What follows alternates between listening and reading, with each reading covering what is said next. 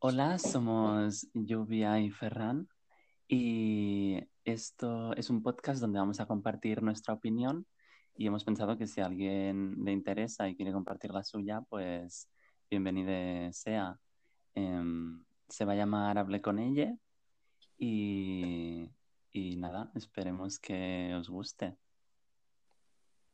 Y sí, y entonces, em, pues queremos aprovechar que ayer fue, eh, bueno, esto lo estamos grabando a 18 de octubre y ayer fue el día de la despatologización de ser trans. Em, y, y entonces queremos aprovecharlo para, em, pues para comentar un poco ese tema, ¿no? Sí. ¿Por dónde empezamos?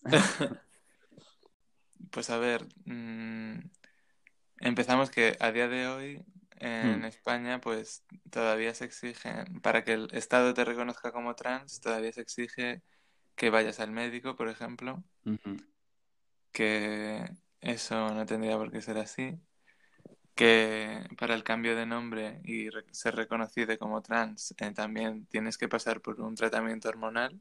Claro.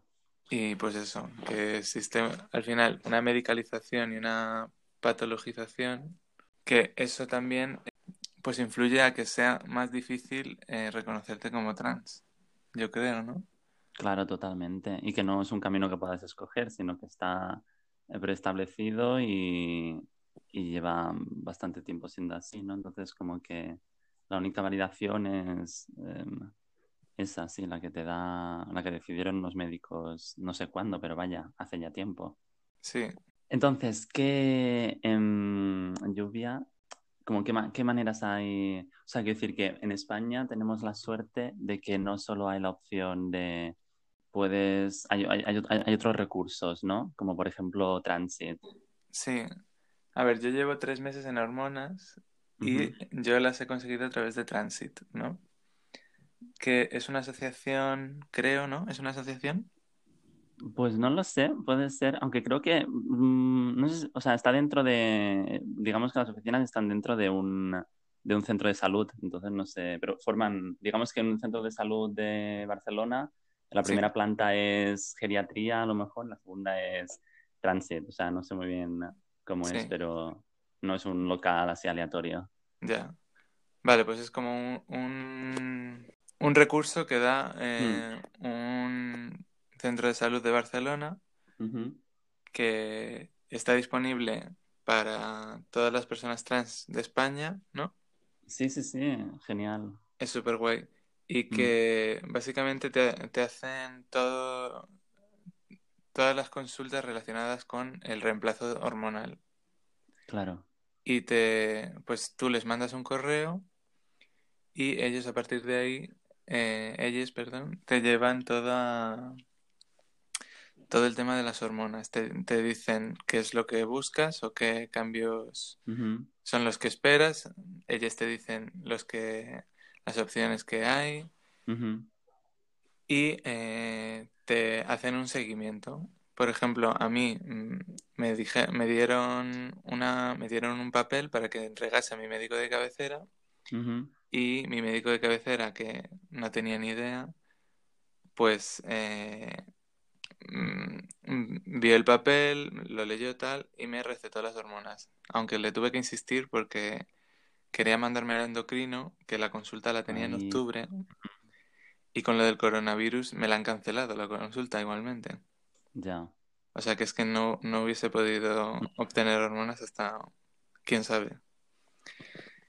Eh, pero con el papel este, pues pude ir a mi, y pude que, hacer que mi médico de cabecera me recetara las hormonas y pues llevo en tratamiento ya tres meses.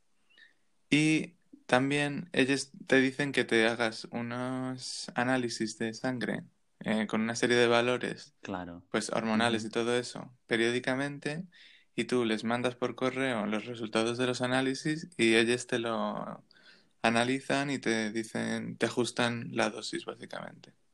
Claro. Qué bien, qué maravilla.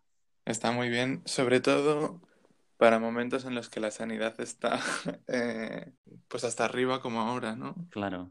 Y que es que Sí, a- sí, sí. ahora no es, o sea, no lo consideran la salud, por lo menos en Madrid, no lo consideran una cosa urgente el tema de las consultas de personas trans en endocrinología y pues te cancelan la cita, sí. O sea, a mí me la cancelaron y ni siquiera me Qué avisaron. fuerte. Muy fuerte. Y nada, yo estoy muy contenta con Transit, la verdad.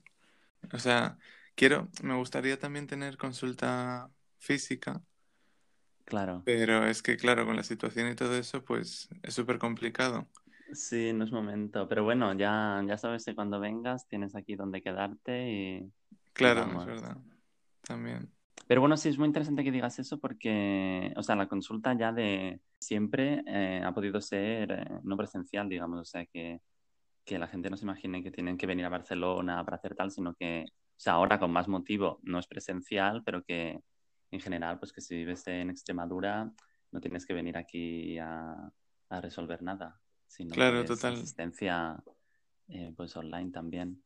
Sí, Y luego también tienen como, o sea, bueno, ah, es que hace muchas cosas, ¿no? Porque luego Transit pues también tiene asistencia familiar, digamos, o algo así, como de, bueno, no sé muy bien cómo explicarlo eso, ¿no? Pero también tiene, que acompaña a familiares y cosas así.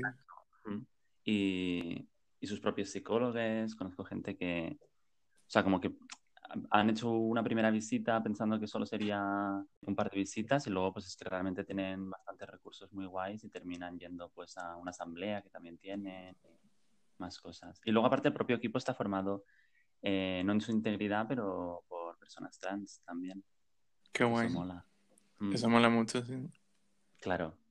Vamos, nada mejor que hablar desde, desde la experiencia, ¿no? Sobre todo si eres doctora o cosas así. Totalmente. Y es que además, Mm. eh, o sea, en temas de salud, la- o sea, las personas trans nos encontramos con médicos que, madre mía, Mm, hay cada médico por ahí y cada médica mm.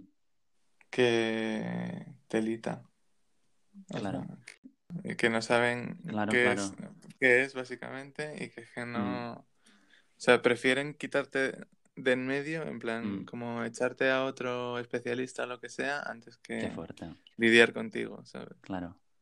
Y una, una historia clínica además como muy confusa, ¿no? Porque tampoco no, no digamos que, o sea, yo que sé que eh, depende de qué cosas llevan siendo investigadas por la medicina cientos de años, ¿no? Y esto como que eh, por eh, casi que propia negligencia, mm, o sea, queda muy bien que el equipo médico sean también personas trans porque a veces mucho, yo creo que, vamos, que no lo sé, pero que es mucho desde... eh, se tiene que actuar sin precedentes, ¿no? Un poco, porque tampoco no hay mucho de dónde tirar. No sé si se ¿A qué te entiende. refieres? Pues en plan, a ver cómo lo explico, ¿eh?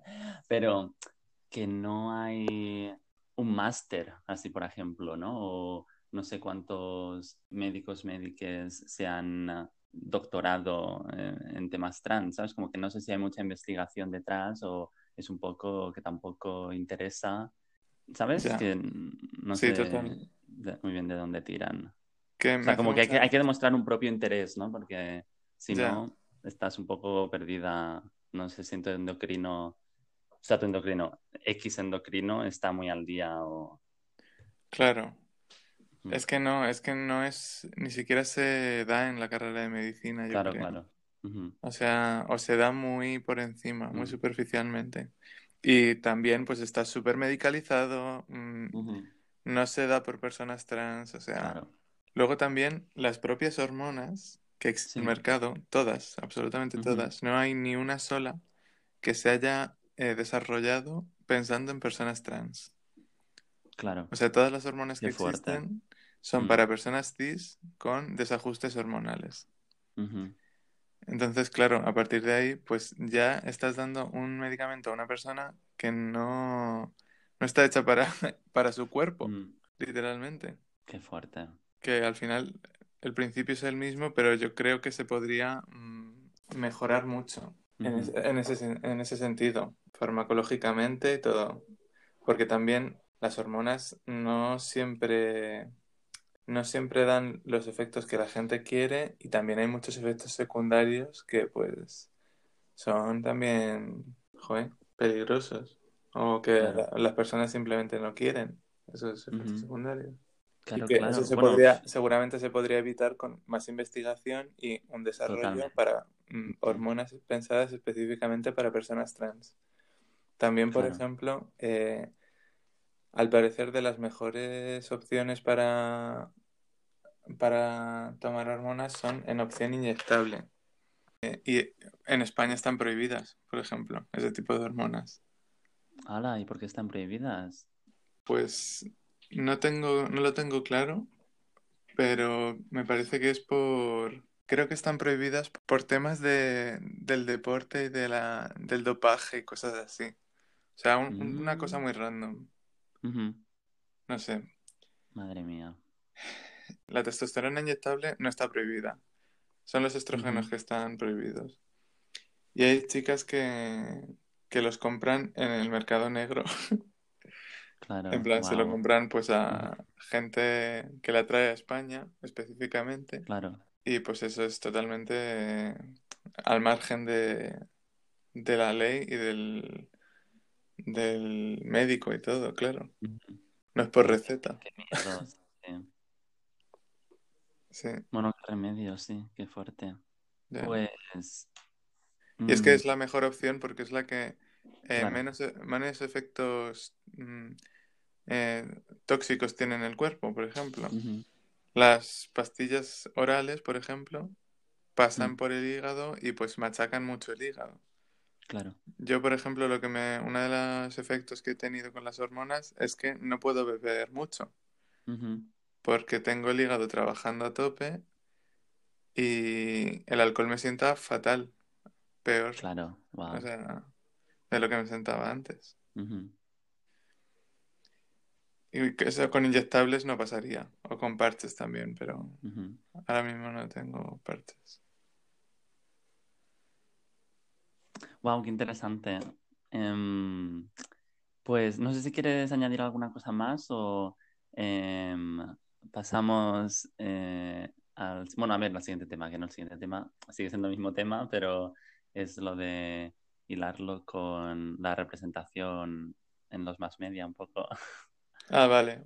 Sí, Sí. no, hablamos de eso. Claro, porque entonces em, nos planteábamos que la patologización no, de hecho, no afecta solo al, a nivel sanitario o clínico, tal, sino que em, luego la vemos, mm, o sea, como que em, sí, ¿no? Que a veces, a veces cuando piensas en patologización piensas en que, bueno, es que solo son les médiques que, em, que, que retrógrades, ¿no? Pero, pero es que luego vemos que un poco seguimos esa socialmente esos criterios también un poco, ¿no? Porque vemos em, que las personas trans más aceptadas socialmente eh, en todo lo que eso implica, ya sea eh, desde la más mera interacción en la calle a, em, em, pues a salir en una película o a tener un trabajo más exitoso, mm, entre comillas, pues son personas que no han seguido un poco esos criterios y han seguido eh, nada es una crítica, quiere decir que, que remedio, ¿no? Pero el problema lo tienen el resto de, de solo dejar este espacio, pero pues son las personas que más estos procesos que más se añaden o más se mm, pueden, pueden encajar en los roles establecidos de género, ¿no? Desde luego los, las personas trans que siguen los binarismos y, y entonces es las que les estamos, les estamos dando eh, espacio, ¿no? Y un poco eso sigue con la patologi- patologización porque eh, luego vemos que los referentes que tenemos son esas personas trans que han seguido eh, esas, no sé, esos procesos, ¿no? Y que, que además pueden estar contentas, porque no, tampoco tienen que tener un discurso de que a disgusto eh, trans. No sé si lo he explicado. vale, sí. Sí, lo has explicado genial. Pues, pues sí, Eh, nos encontramos un poco en, en esa situación de falta de, de bueno, iba a decir de referentes que también, pero no, sobre todo de, de visibilidad, ¿no? De, de, otro, de otras maneras de ser trans. Claro.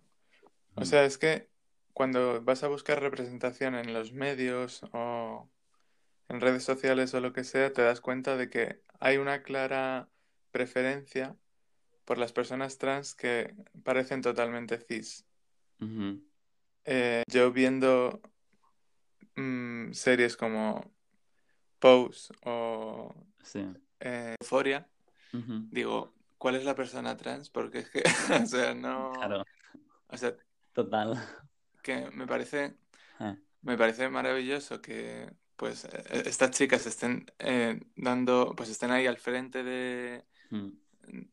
del casting, eh, dando, dando visibilidad y todo eso, pero me falta eh, de género no conforme que, que, que, sean visiblemente trans, ¿sabes? Que no mm. tengan un cispassing absoluto, como pasa en, en estos y que, yo qué sé, aunque no tengan cispas en absoluto, que totalmente, eh, pues toda la medicalización y todo eso, que yo qué sé, está bien, o sea, no es una, no es una crítica a que esas personas hayan seguido eso, porque, oye, hija, suficiente tenemos con ser trans y eh, aún hacemos lo que podemos para poder vivir el mundo. Pero también me da la sensación de que hay mucha gente que quiere vivir su transitud de otra forma y que se ve muy alienada porque no ve a nadie que esté viviendo la transitud de esa forma en, aceptada, ¿no? O sea, de forma social y de forma eh, en los más media y en las redes sociales y todo eso. Yo el primer referente que tuve así más importante trans para mí fue Alok Alok Bait Y creo que tenerle como, como referente trans me sirvió mucho eh, para mi visión de mi propia transitud. Siempre mantenerme crítica a, o intentarlo por lo menos, estos sistemas de medicalización, de asimilación a pues la cisnorma y a al final parecer cis, que es lo que parece que todas las personas trans tenemos que... Eh, nuestro objetivo en la vida es ser cis o parecer cis. No, o sea, podemos vivir felices en la el binarismo de género y fuera de las normas de género. Y que hay veces que tenemos que hacer espacio para nosotros mismos eh, de la nada, porque no, no, nos no nos han enseñado que se puede habitar ese espacio de forma feliz. Totalmente, totalmente, claro. De hecho, mm, es un tema que me, que me come mucho la mente, el de cuánto decides tú em, seguir pues, un proceso más medicalizado o no, como, o sea, como que siento que no tengo libertad em, de decidir mi transición o mi proceso de cómo ser trans, no transición como tal, sino que hay tantísimos tantísimas estructuras encima, ¿no? Que digo, madre mía, o sea, inconsciente o consciente, o sea, sí, sobre todo inconscientemente, pero no puedes, al final, por mucho que tú quieras decidirla y seas consciente, o sea, porque cuanto más consciente seas de, de lo que te, de las presiones que tienes, ¿no? Pues como que mejor podrás decidir tu vida, ¿no? Yo, vamos, eso es una, a todos los niveles, ¿eh? Decir, si conoces al enemigo y lo que te presiona, pues más, más podrás mm, saber lo que quieres hacer. Pero. Mm, claro. Pero aún así. Mira, por ejemplo, yo ayer estuve con una compañera eh, que me contaba que se hizo la vaginoplastia y que se arrepentía. Claro. Que ella, mm, pues cuando se intervino en ese momento de su vida, consideraba que ser mujer era tener coño. Entonces, pues eh, obviamente ella se sentía mujer y quería su coño. Y que después de, pues, después de, cuando pasó un tiempo, se dio cuenta de que ella ya se sentía mujer. O sea, ella ya era una mujer antes de hacerse la vaginoplastia y que no tenía por qué haberse hecho eso. Y se arrepentía. Y lo decía con total naturalidad. Y decía, no, es que eh, yo podría vivir, haber vivido perfectamente sin operarme. Pero en ese momento me sentí presionada, ¿no? Por una serie de normas de género sociales a eh, intervenirme. Y es que eso a mí se me parte el alma. Claro. Porque Total, total. es que es, es tal la presión sobre las personas trans. Lo que, lo, lo más grave que me parece, lo peor que puedes hacer a una persona es negarle su propia identidad. Y me, me da la sensación de que todas estas cosas que al final nos vemos obligadas a hacer o que es para, para decir, oye, no, que yo soy trans de verdad, ¿no? Yo soy, yo soy una mujer de verdad, no estoy un travesti, ¿sabes? Mm. No soy, ¿cierto? Travesti es lo mejor de tu vida, o sea, Ah, sí. Sí. Bien, bien, bien. Se casi se te cuela, pero no, bien dicho, bien dicho. No, pero, o sea, ese Mm. es como el mensaje que acabas, eh, que acaba, ese es el mensaje que acaba calando, ¿no? Que hay mujeres que, o hay, bueno, es que yo hablo de, desde mi perspectiva, pero hay personas trans de verdad y hay personas mm, trans que, bueno, de mentira, ¿no? De, Mm. si te gusta ponerte un vestido, si te gusta ir more mask, pero en realidad no eres, o sea, sigues siendo lo mismo, ¿no? Que eso me parece súper problemático y que no cuestiona nada eh, el binarismo de género Claro, y el género en Mm. general, o sea, qué es lo que significa. Eh, Me parece, uf, no sé, estoy hablando mucho. No, no, no, es que, bueno, es interesantísimo todo lo que dices, pero, pero sí, mm, me, me viene a la cabeza relacionado con esto de que, eh, o sea, estas presiones a veces surgen nada más que, es que, claro, está, relacionado con el problema de, de y de las historias em, trans, digamos, que se escuchan o famosas, ¿no? De pues eso, que son justamente las eh, historias, pues, em, de ser trans por una transición médica y con un seguido de operaciones, ¿no? Y intentando eh, pues, eh, seguir la cisnorma. Y entonces, claro, cuando mm, a una persona, eh, tu familia, una amistad, bueno, con suerte si es una amistad muy guay, no, pero em, eh, sí, a tu, a tu entorno, ¿no? Cuando le explicas, le explicas que pues eres una persona trans, eh, ¿qué nivel?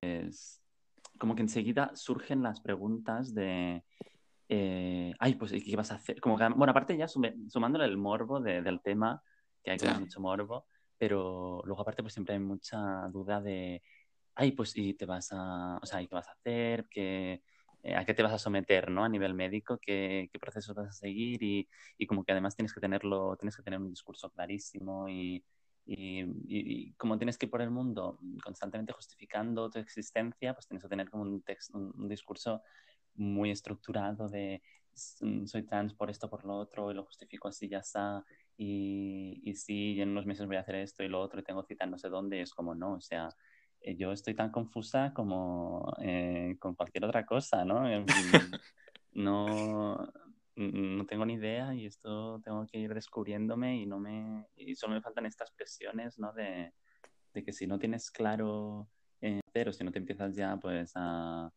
pues, a vestir de cierta manera incluso a sí o a hormonarte o lo que sea pues no te van a acreditar no bueno acreditar no se dice pero a tener en bueno no te van a creer vaya Sí, no te van a tomar en serio. no te van a tomar en No serio se van a tomar en serio tu identidad.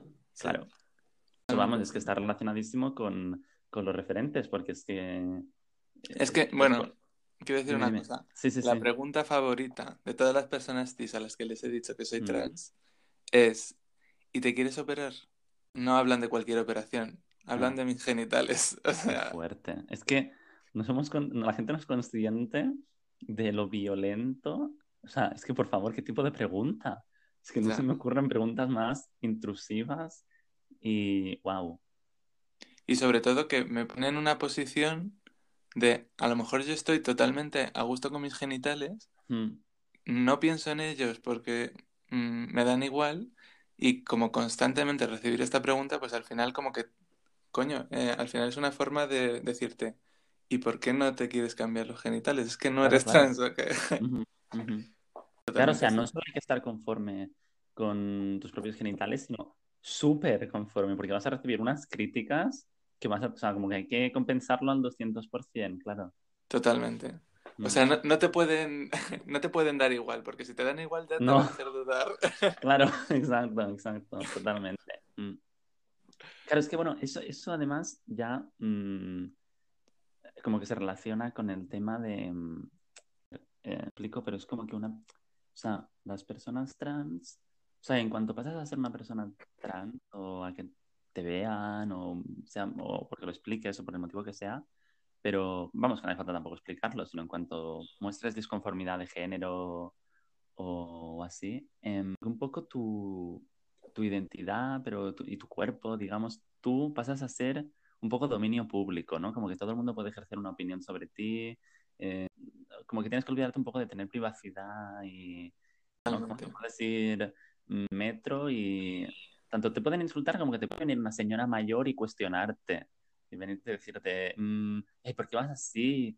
Y hija, ¿no irías mejor más eh, maquillada o algo así? Tú dices, pero, mm, o sea, esto no lo opina, o sea, ¿por qué, eh, señora, tiene usted opinar sobre Por- Porque una señora aleatoria se ve en la necesidad de Exacto. invadir mi espacio y mi intimidad a decirme cómo tengo que hacer las cosas. Mm.